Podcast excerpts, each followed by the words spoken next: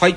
ということで株式会社私はそういうこう AV にとっての聖地であるからこそ西新宿に今日構えているというお話でしたけれども、まあ、2019年実はそういう意味で西新宿っていう街にもね僕ら貢献したいというか、恩返しをしたいという意味でですね実は大喜利 AI の中でやってた、まあ、あるアダルト企画幻のアダルト企画をちょっとやってたんですよ。でそれが何かというとあのビンビン大喜利というですね、まあ、こういうものですね。あのビンビン大喜利とは何かっていうと、はいはいね。はいそうですね。あの2000あのーある一まあ、1週間のうち金曜の夜中20時からにあ22時から24時の時間だけ、大喜利 AI がエロくなるっていうですね、うんうんそういうまあ新しい新モードっていうのをやってですね、まあ、これをやっていたんですね、ででこのビンビン大喜利っていうのは言ってしまえばお AI が作るお題も基本的にはエロいし、うん。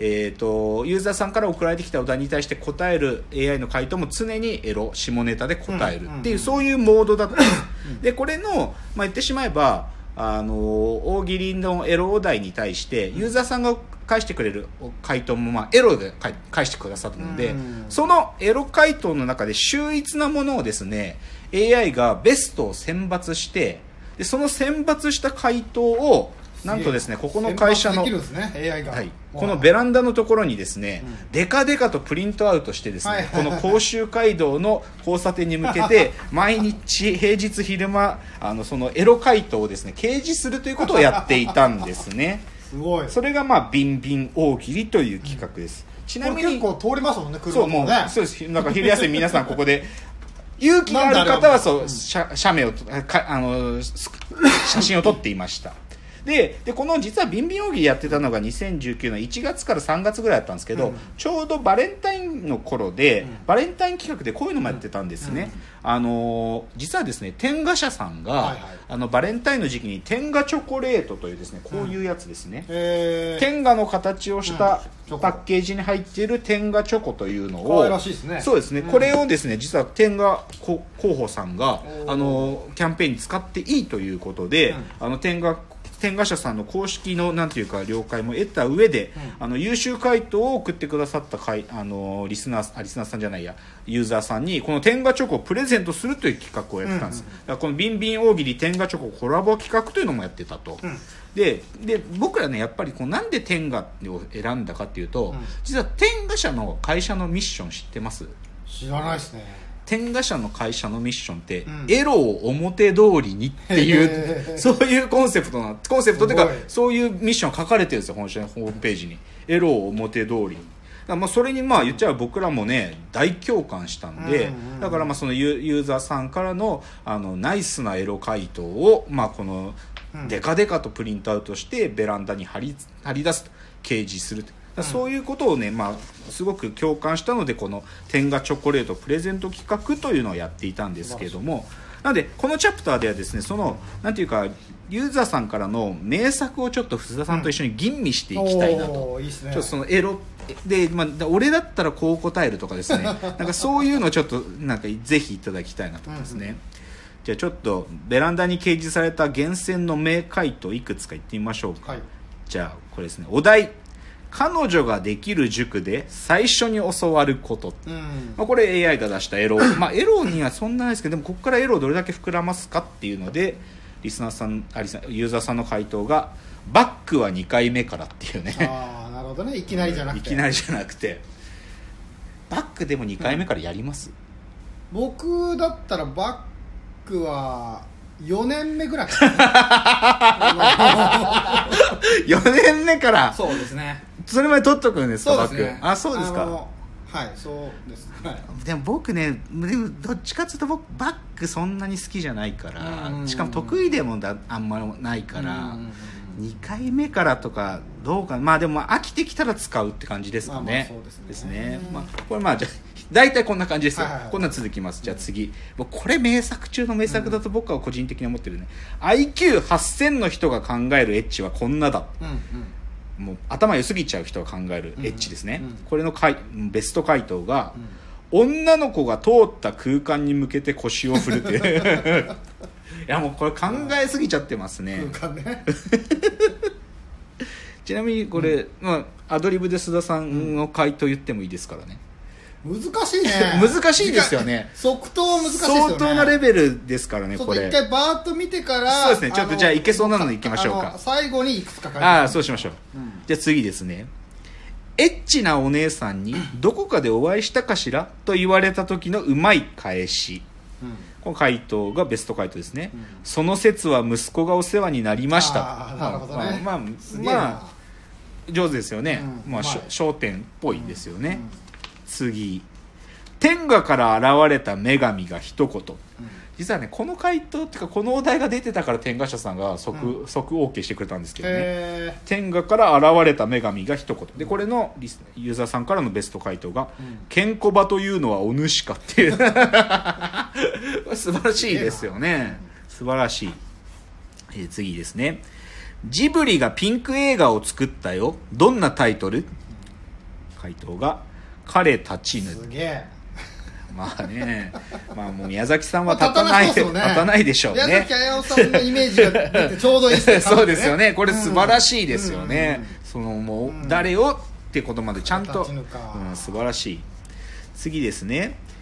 カバンに入れてたバイブを人に見られた時の言い訳。これすこれ僕すごい好きですね、これアップル製なんですよ。これ使いますね。ねこれ使いますよね。これも明日にでも使えるあれです ね。うん。これ僕すごいいいなと思うんですよね。うんこの「よ」を伸ばしてるとかじゃいいね。いいですよね。これアップル製なんですよ。次ですね。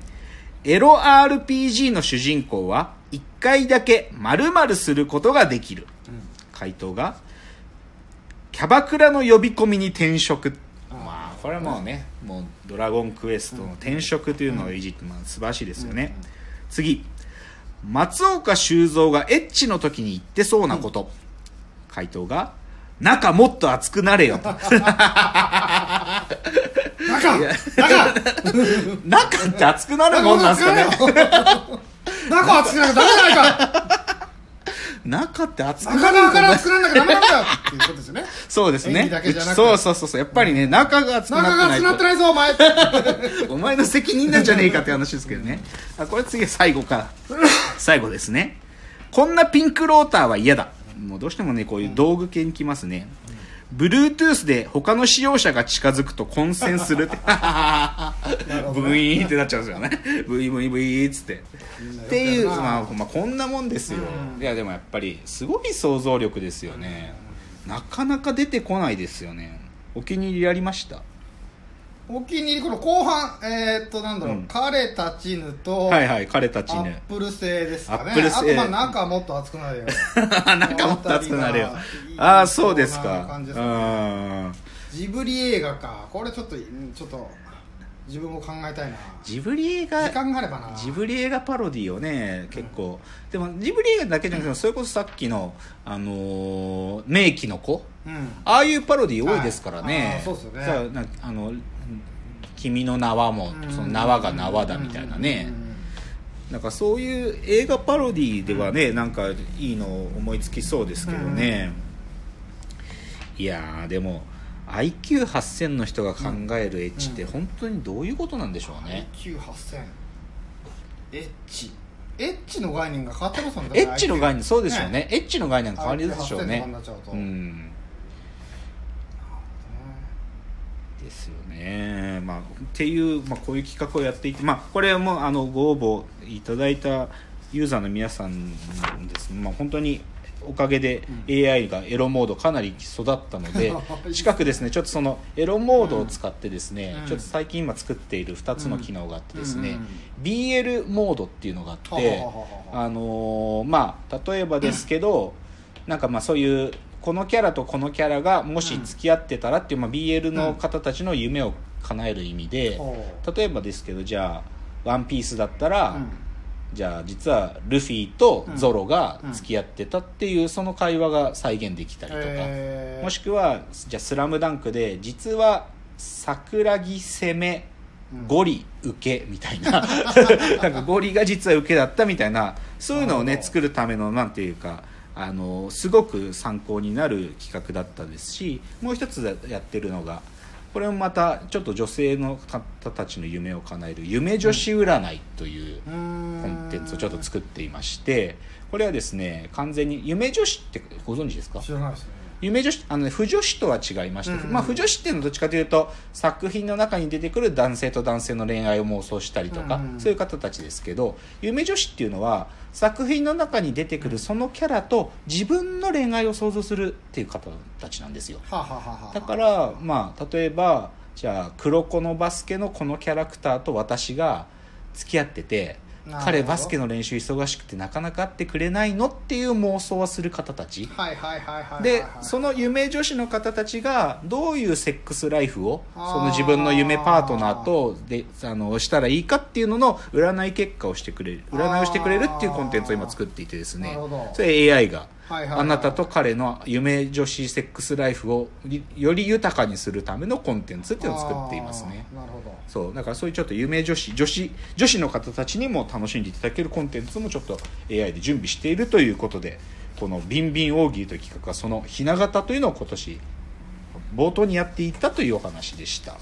じゃあ次のチャプターでいよいよですね僕らの AV の思い出を語ろうというコーナーに入っていきたいと思います